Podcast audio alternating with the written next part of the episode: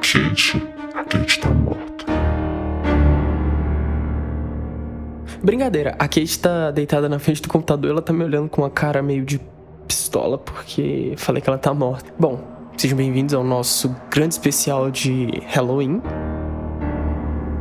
Eu sou Augusto Diniz e a Kate tá aqui comigo no computador. E não tem uma forma melhor da gente começar um especial de Halloween do que falar de um dos temas mais clássicos dos filmes de terror: The Murder, do filme Psicose, de 1960. É, esse tema foi escrito pelo Bernard Herrmann, que é um gênio da música, e eu acho que todo mundo deve lembrar dos motivos dessa música, e eu acho que pra gente começar esse especial de Halloween que vai rolar o mês inteiro, eu acho que seria ótimo a gente começar por um tema icônico que todo mundo reconhece só de ouvir duas notas. Enfim, vamos lá.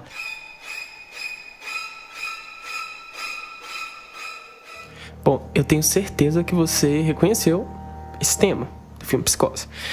É, essa cena é uma cena onde a protagonista aos 20 minutos de filme, mais ou menos, ela está tomando banho num hotel e ela é esfaqueada e morta.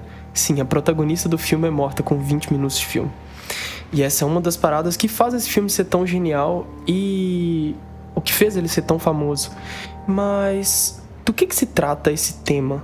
Esse tema ele é algo único, extremamente diferente e replicado milhares e milhares de vezes eh, como referência, porque ele é único. Esse tema ele consiste na nota principal, que no caso aqui é um mi bemol, e uma nota meio tom abaixo, que nesse caso é um ré. E essas duas notas juntas, elas criam uma dissonância muito grande por estarem bem próximas quando se trata de nota. É, é um pouco mais complexo que isso, mas eu acho que dá para vocês entenderem. E vai entrando mais e mais e mais instrumentos, fazendo com que essa dissonância aumente, aumente, aumente, aumente, aumente cada vez mais, porque vai descendo as oitavas com essas mesmas notas. E essa estratégia aqui usada para aumentar a tensão cada vez mais, usando as mesmas notas nesse mesmo motivo, cria essa sensação de ansiedade de que algo muito ruim vai acontecer. Isso propositalmente é repetido e aumentando com mais instrumentos entrando, mais oitavas entrando, e a gente para toda a orquestra e fica só os violinos voltando lá no início, mas dessa vez glissando, né? Arrastando no violino, ah, ah, puxando mais forte do que estava, um pouco mais grave. Saquem só e eu vou explicar o porquê.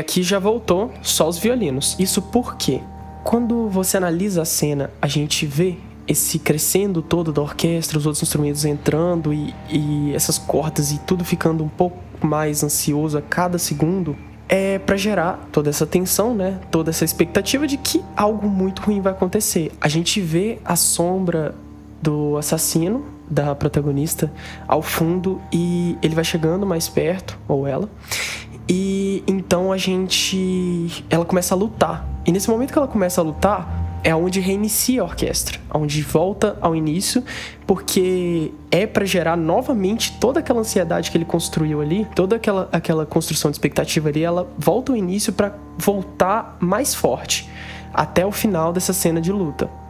Saca só?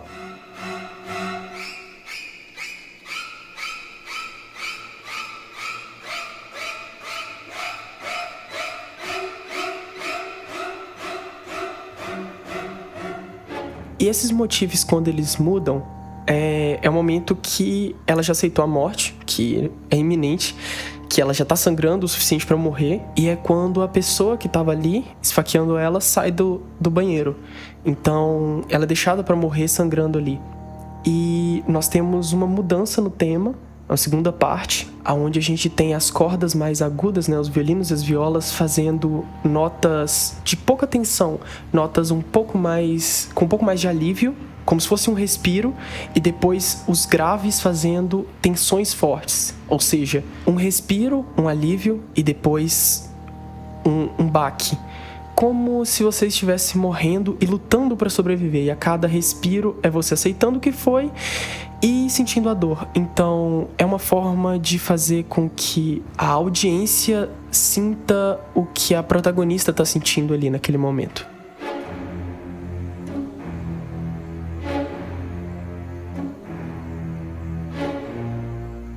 E como se fosse um medidor de sinais vitais, essa melodia, essa, esses motifs, eles vão ficando cada vez menos intenso e esses picos, né, esses pam, vão cada vez ficando mais leves e mais demorados a voltar, como se o coração dela estivesse parando, como se realmente fosse um medidor de sinais vitais.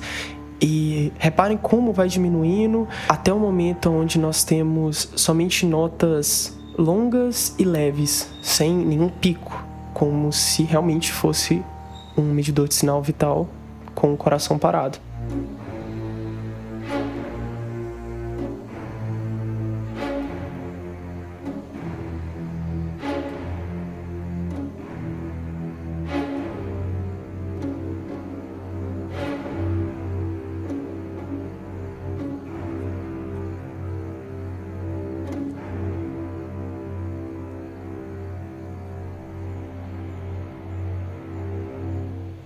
Bom, e aqui já dá pra gente reparar como que não tem mais nenhum pico, como se um coração tivesse parado.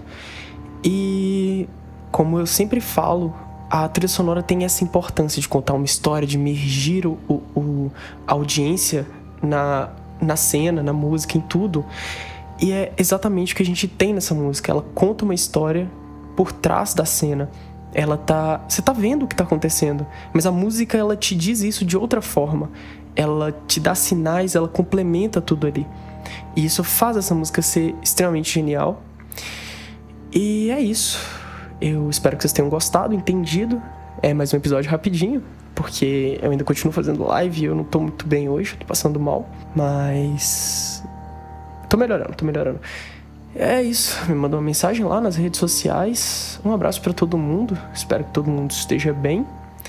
Se você tem ideia para algum tema para eu analisar, porque tem outubro inteiro para eu falar sobre filmes de terror e temas que sejam assustadores ou de suspense. Esse primeiro foi uma ideia da mãe do Corraide. Por algum motivo a mãe do Corraide deu essa ideia. E um beijo Corraide, um beijo mãe do Corraide. E muito obrigado e adiós.